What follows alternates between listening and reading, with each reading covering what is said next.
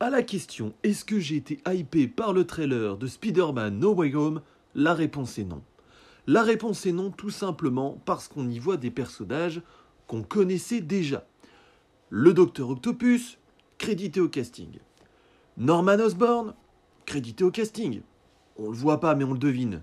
Electro, au casting.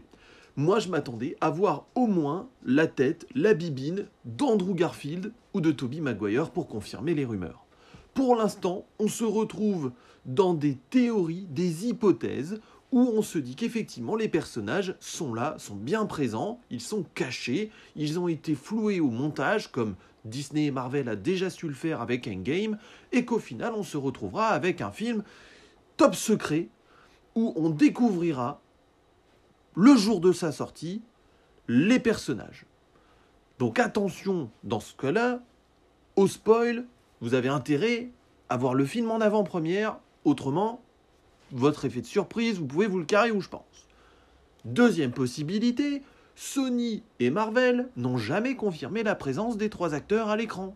Donc, si ça se trouve, ils vont bien nous se foutre de, notre poire, hein, puisque les personnages n'y seront pas.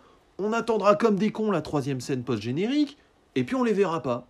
On rentrera chez nous, pas mal déçus, on regardera des vidéos théories, on regardera des vidéos d'analyse, et puis on va nous dire que les personnages étaient présents à ce moment-là, et à ce moment-là, et à ce moment-là. Sauf que on les verra pas. Donc je pense qu'il faut faire retomber la pression par rapport à ce trailer.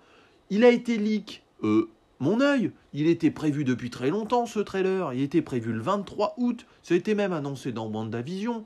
donc faut arrêter de nous prendre pour des poires. Il savait très bien ce qu'il faisait, le leak, c'est un faux leak, histoire de faire monter la pression, histoire que le trailer batte des records, ce qui a été le cas. Est-ce que le film sera à la hauteur? Eh ben, rendez-vous le 15 décembre dans les salles.